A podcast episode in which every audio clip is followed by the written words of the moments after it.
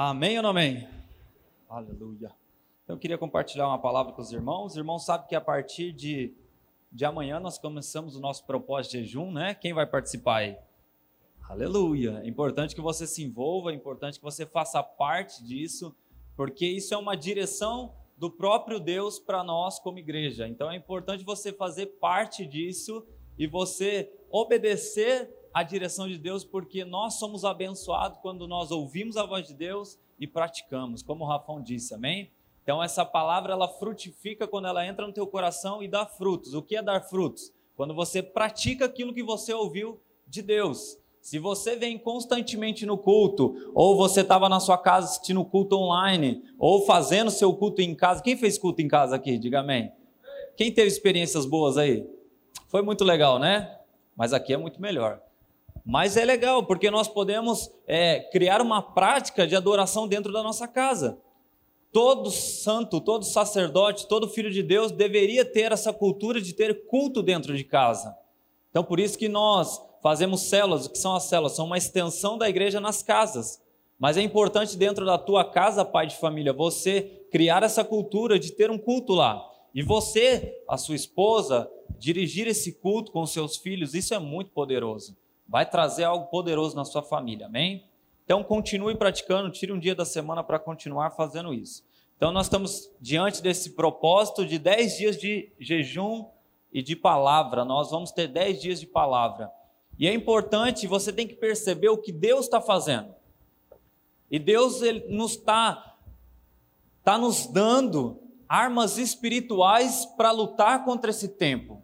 Porque, irmãos, eu não sei se você entendeu ainda que você está numa guerra, que você foi convocado, você já foi alistado para ela e talvez você está nela e está perdendo tempo. Você está vivendo a sua vida como se estivesse tudo acontecendo, esperando passar. Como o Zeca Pagodinho dizia, deixando a vida me levar. E quem está vivendo assim, uma hora vai encontrar uma bala perdida nessa guerra. Porque você, como cristão, você foi alistado e a palavra de Deus diz que agora você é um bom soldado. Você é um soldado alistado pelo reino. Você faz parte de um reino celestial. E nós estamos em guerra espiritual. E o que Deus está nos fazendo nesse dia, nesses dias é nos dar armas espirituais. Porque a nossa luta não é contra carne nem sangue, não é contra o Dória, o Bolsonaro, o Lula ou quem for. A nossa luta é contra hostes espirituais. A nossa luta é no mundo espiritual, é em oração, é se dobrando diante de Deus, é clamando pela nação, é clamando pela igreja, é clamando pela nossa família, é clamando pela nossa saúde. Essa é a nossa oração, essa é a nossa posição de batalha. E você precisa estar com essa convicção, porque qualquer hora nós vamos bater de frente com o nosso inimigo, amém? Então é importante você entender isso. E a forma que Deus está nos, nos levando é orar, é jejuar, é ler a palavra, é cultuar a Deus em casa. Ele está nos capacitando, nos forjando, fortalecendo o seu povo. Porque, irmãos, a minha impressão espiritual, a minha perspectiva, a minha visão profética é que não vai melhorar. Eu tenho, uma, eu tenho um sentimento, pode ser que eu esteja errado, pode ser que eu esteja certo, mas eu tenho esse sentimento que as coisas têm que piorar para que Jesus volte. E o meu coração está anelando para que tudo piore mesmo. Para que Jesus, se pudesse voltasse amanhã, ele voltava amanhã. Porque esse tem que ser o seu coração, de ir morar com o rei, e que essa, essa é, desgraça, o que é desgraça? É falta de graça do mundo, acabe, cesse, e nós possamos ter um reino celestial em paz, alegria, justiça, bondade, onde nós podemos cultuar o nosso Deus livremente, onde nós vamos contemplar a face do, do nosso Deus face a face, olho no olho, onde você vai poder olhar para Jesus Cristo. Esse tem que ser o seu anseio, esse tem que ser o seu coração nesses dias. E eu espero que seu coração esteja nisso. Eu espero que seu coração esteja anelando pela volta dele. Porque quem está ansiando pelas coisas da terra vai se frustrar, vai ficar angustiado. Por que, que nós temos uma crise, uma pandemia de crise de ansiedade? Por que, que nós temos um, um, um como que fala? Um estouro no aumento de suicídio, de morte. Por quê? Porque pessoas estão morrendo em depressão, ansiedade, porque elas estão ansiando pelas coisas da terra. estão ansiando pela, pelos desejos da terra, às vezes por coisas boas e materiais que o Senhor falou que ia te dar, mas o nosso coração não pode estar nessas coisas. O nosso coração tem que estar no reino. Mateus 6,33 diz: Buscai o reino e a sua justiça. É esse o nosso coração de buscar a Deus, buscar o reino de Deus. E não ficar perdendo tempo com o nosso. É, não que você não deva trabalhar, não que você não deva conquistar sua casa, seu carro. Tudo isso é muito bom e Deus vai te dar em nome de Jesus, amém? Você cresça, prospere, viva o melhor de Deus, coma picanha nesse tempo difícil, amém? Quem gosta de picanha, diga amém. Então profetiza e fala: Eu terei picanha na minha casa. Amém. Mas se não tiver, fique feliz também, irmãos. Se tiver só salsicha e linguiça, fica feliz. Porque a nossa pátria não é aqui, nossa pátria é lá no céu, amém? O importante é ter o espírito estar tá edificado. Então vamos lá, porque hoje, agora que você entendeu que nós estamos numa guerra, você precisa saber que o diabo tem nome hoje. Ele chama coronavírus. Veio para matar, roubar e destruir. E se nós não nos levantarmos contra o diabo nesse tempo, nós vamos passar esse tempo vendo pessoas sofrendo, morrendo, angustiadas. Nós, como igreja, nós temos uma posição de clamar. Então é importante você entender isso. Mas Jesus veio para dar vida e vida em abundância. Deus quer dar vida e vida em abundância para você. Deus veio para trazer paz e a palavra de Deus diz: resista ao diabo, ele fugirá de vós. É interessante que esse texto, Tiago 4,7, diz para você resistir ao diabo e ele fugirá de vós. Mas está falando assim: resista ao diabo e imediatamente ele fugirá de vós? Não. É resista ao diabo. Até quando, Carlão? Até ele fugir de vós. Nós precisamos perseverar em resistir ao mal, em resistir ao diabo.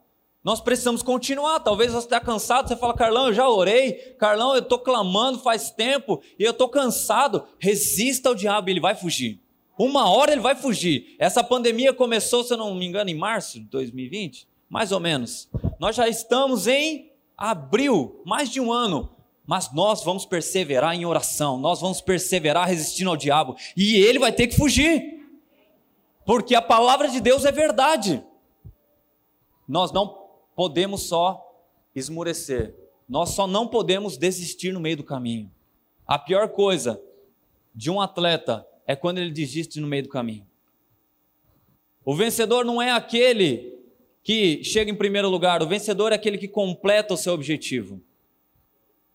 Então é importante nós continuarmos perseveramos em oração, em palavra, em jejum. Quantos estão entendendo? Diga amém. Sabe, é importante nós olharmos essa situação com os olhos de Deus, cheios de fé e expectativa no Senhor. E ter fé não é viajar na maionese, não é você viver como um, um fantasma, isso é tolice. Ter fé não é ser negacionista, ter fé é você encarar as circunstâncias com os olhos no Senhor.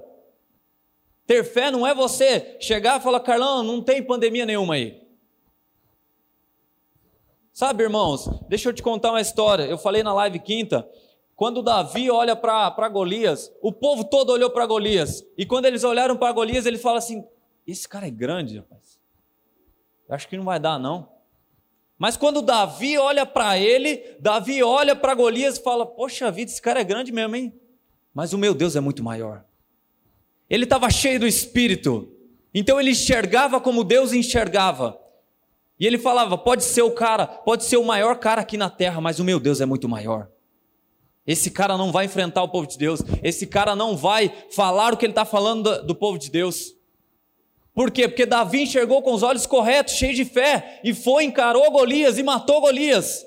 Jesus não saiu daquele barco no meio da tempestade e falou para os discípulos: Discípulos, que tempestade que vocês estão vendo? Que vento que é esse? Que chuva que é essa? Aonde que está acontecendo isso? Foi isso que Jesus fez?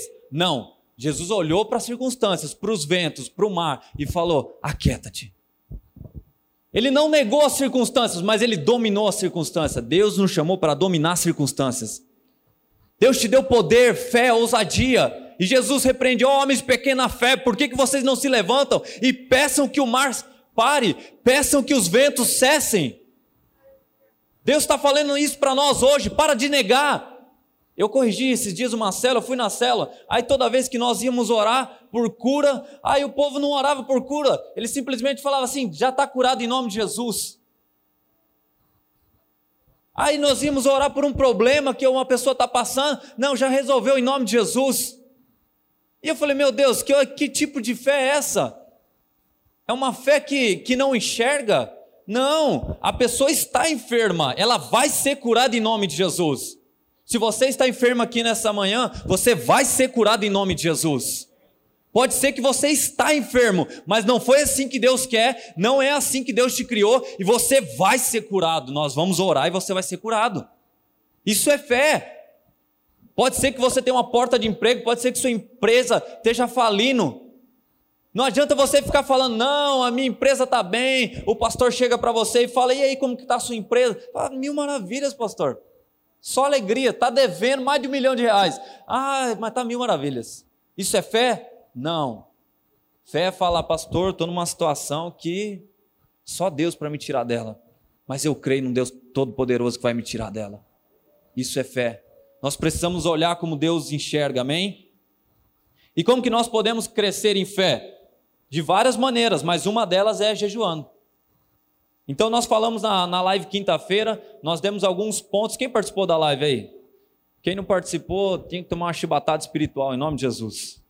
Assiste lá, irmão, a live está gravada. É importante nós é, participarmos como igreja.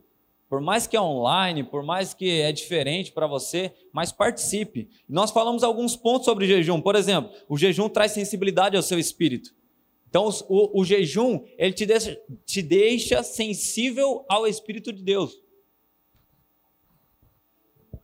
E aí você consegue ouvir a Deus de uma forma mais clara. Você cala a sua alma, você cala os seus sentimentos para permitir que o Espírito flua, para permitir que o Espírito fale com você e você entenda o que ele está falando.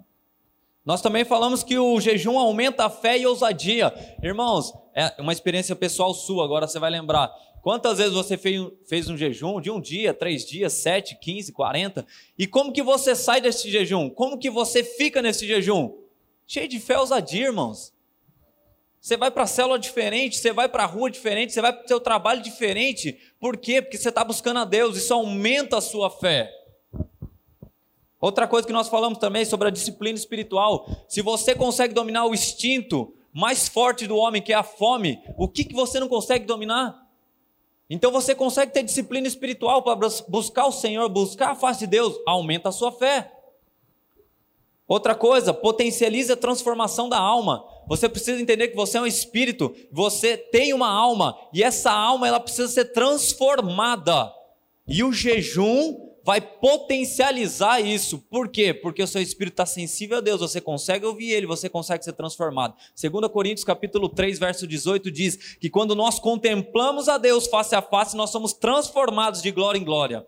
Toda vez que você olha para Cristo, pela fé, você é transformado. O tempo de jejum é um tempo de consagração, é o tempo de contemplar a Deus, é um tempo de ver ao Senhor. Quanto mais você vê Ele, mais você é transformado. Então é uma, é uma potência na transformação, é que nem carro normal e carro turbo. O carro turbo anda mais, por quê? Porque ele tem uma turbina que injeta dentro do motor uma pressão que faz com que ele ande mais rápido. É mais ou menos assim no mundo espiritual. O jejum potencializa a sua transformação. Você se torna mais parecido e mais rápido com o Senhor Jesus. E o último ponto que nós falamos, intensifica a sua oração. O jejum é uma oração intensificada. Então, é, me questionaram depois da live se no tempo da graça nós devemos jejuar. Porque existe, para quem não sabe, né? Mas existe uma, uma teologia que defende que nós não precisamos mais jejuar hoje, nos dias de hoje, né? Mas olha o que Jesus disse no livro de Lucas, capítulo 5, verso 33. Algumas pessoas disseram a Jesus: Os discípulos de João Batista, Batista jejuam muitas vezes e fazem orações, e os discípulos dos fariseus fazem o mesmo. Mas os discípulos do Senhor não jejuam. Olha o que os fariseus estavam falando. Falando, todo mundo jejua, todo mundo que que ama a Deus jejua, mas seus discípulos não jejuam. Olha o que Jesus respondeu para ele. Vocês acham que pode obrigar os convidados de uma festa de casamento a jejuarem enquanto o noivo está com ele? Então Jesus está falando assim: enquanto nós estamos numa festa de casamento, você acha que enquanto nós estamos com o noivo, nós devemos jejuar? E aí ele diz: claro que não. Mas chegará o tempo em que o noivo será tirado do meio deles, então sim, eles vão jejuar. Então Jesus estava deixando claro: nós vamos jejuar. Quando? Quando ele morresse, ressuscitasse e ascendesse aos céus. O noivo foi tirado, ele vai voltar, mas ele foi tirado. Agora é tempo de nós jejuarmos. Então é importante você entender isso. Mas isso nós já falamos na live e agora eu quero falar sobre o processo do jejum num período mais longo. Nós vamos fazer 10 dias. Então eu quero, pela graça de Deus, é, compartilhar com os irmãos esse processo. O processo que você vai passar. Está em Lucas capítulo 3, verso 21, 22.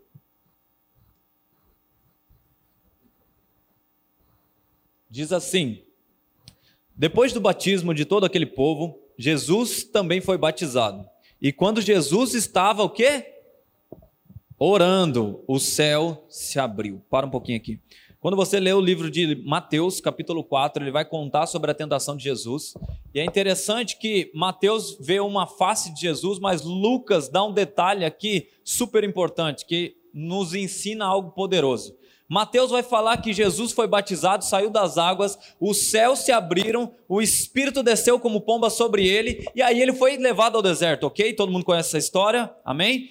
Agora olha que Lucas fala. Depois do batismo de Pode continuar. Depois do batismo de todo aquele povo, Jesus também foi batizado. E quando Jesus estava orando, o céu se abriu. Deixa eu te falar, tem céus que se abrem orando.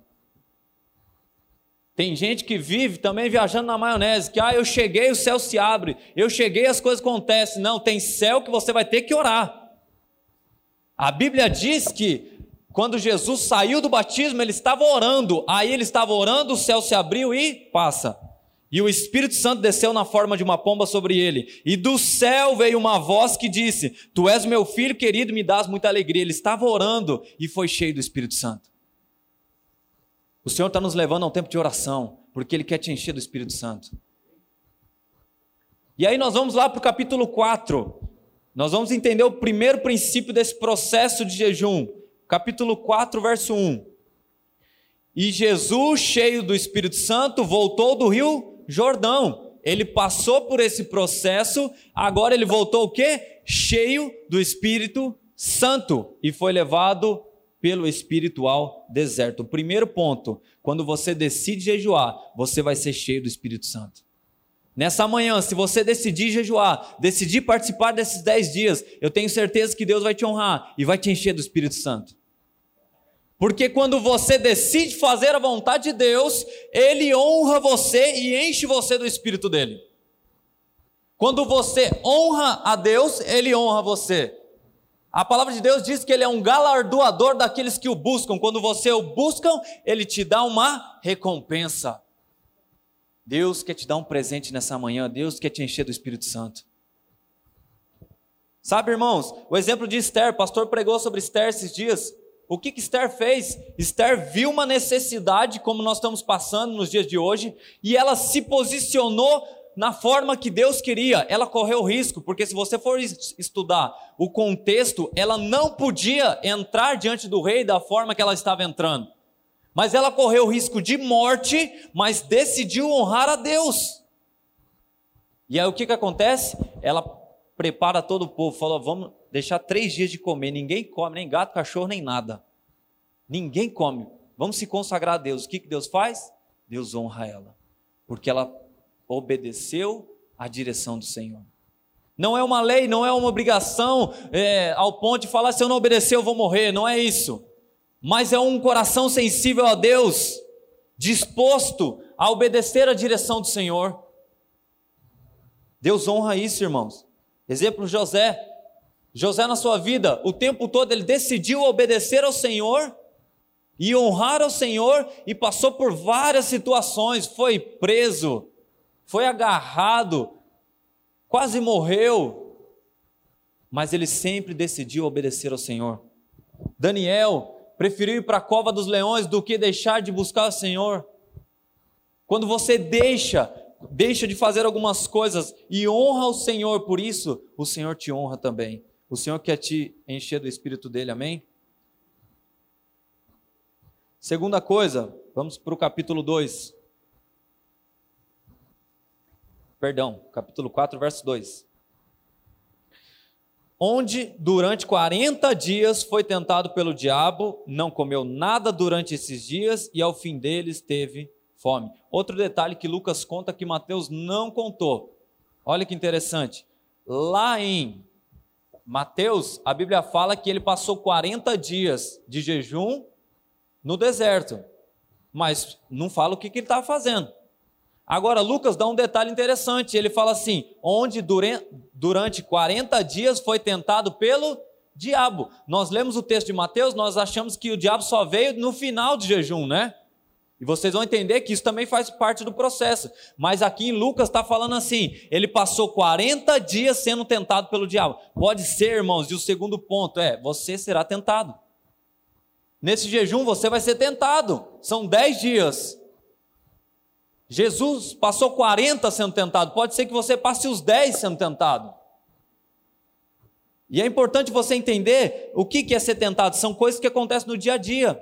É vontade de comer. Quem vai fazer jejum de Daniel aqui? Ninguém? Quem vai fazer o intermitente por horário? Amém. Quem vai fazer integral? 10 dias sem comer nada? Aleluia, glória a Deus. Então o que é importante? É importante você saber que você vai sentir fome. Se você fizer o de Daniel, você vai querer comer uma carne vermelha como você nunca quis. Se você fizer o intermitente, o por horário ou integral, você vai sentir tentações, é coisa do dia a dia, sabe? É a vontade de desistir. Você vai passar por isso. Deixa escrito aí, irmãos. Anota essa palavra. Assista depois lá no YouTube. Porque você vai sentir vontade de desistir. Você vai chegar um momento do jejum que você vai falar assim: ah, eu não quero mais não. Principalmente nos três primeiros dias. Isso é tentações, é o desejo ao pecado. Tem gente que estava presa ao pecado e vai jejuar conosco aqui. Vai dar abstinência. Você vai sentir vontade. Você vai ser tentado. Às vezes, opressões, quantas vezes em jejum mais longo você sentiu opressão, resistência maligna? Pode ser que aconteça isso. Ou dúvida. Você chega um período do seu jejum, você fala, mas será que estou fazendo o negócio certo? Será que está dando certo? Será que não está? Mas deixa eu te falar, essas coisas são tentações que vão acontecer e você precisa resistir e perseverar. Olha que em 1 Coríntios capítulo 10, verso 13 diz: As tentações que vocês têm de enfrentar são as mesmas que os outros enfrentam, mas Deus cumpre a sua promessa e não deixará que vocês sofram tentações que vocês não têm forças para suportar. Quando uma tentação vier, Deus dará forças a vocês para suportá-la, e assim vocês poderão sair delas. Então não caia na ideia do diabo, não caia nessa tentação achando que você não pode suportar, porque Deus vai te dar forças para suportar. Amém ou não amém?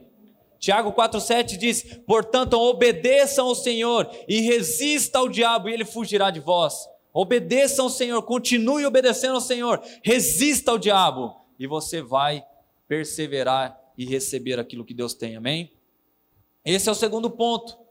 Primeiro ponto, que nós falamos? É você? Já até esqueci.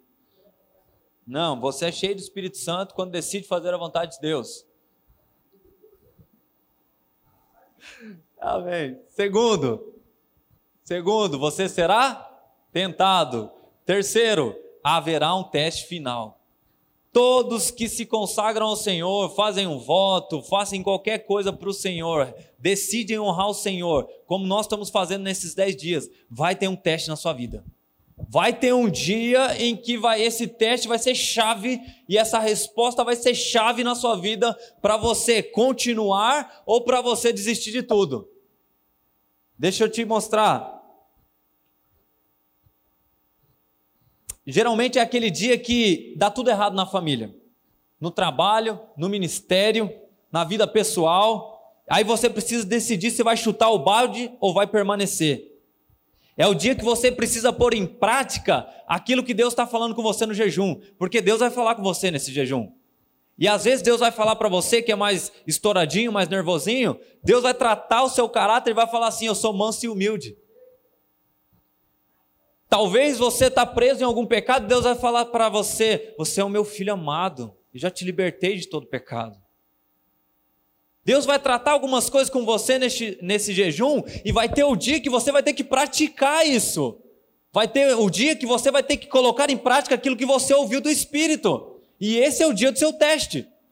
Esse é o dia em que você ou passa na prova ou vai ter que fazê-la de novo. Deus nunca desiste de você, mas você vai ter que fazê-la de novo.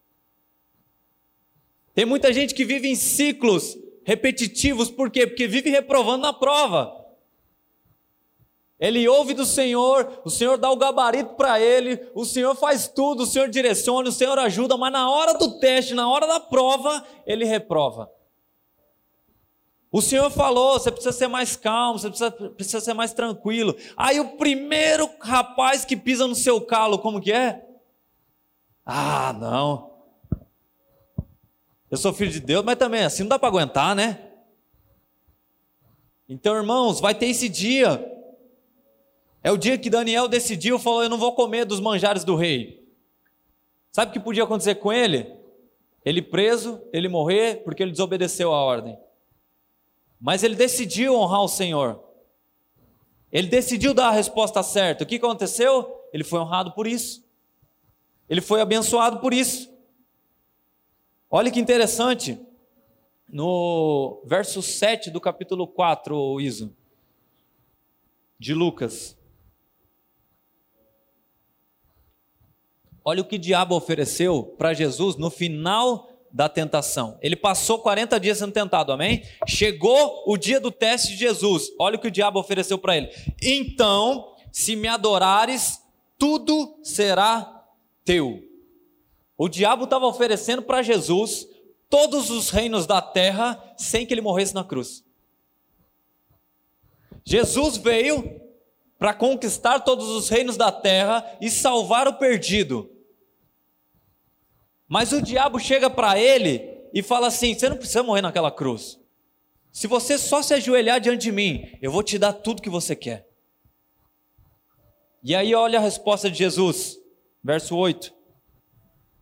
Jesus respondeu: Está escrito, adore o Senhor seu Deus e só a Ele preste culto. Aleluia. Mas olha a resposta de Jesus. Até o último teste dele, aí a Bíblia diz que o diabo o deixou.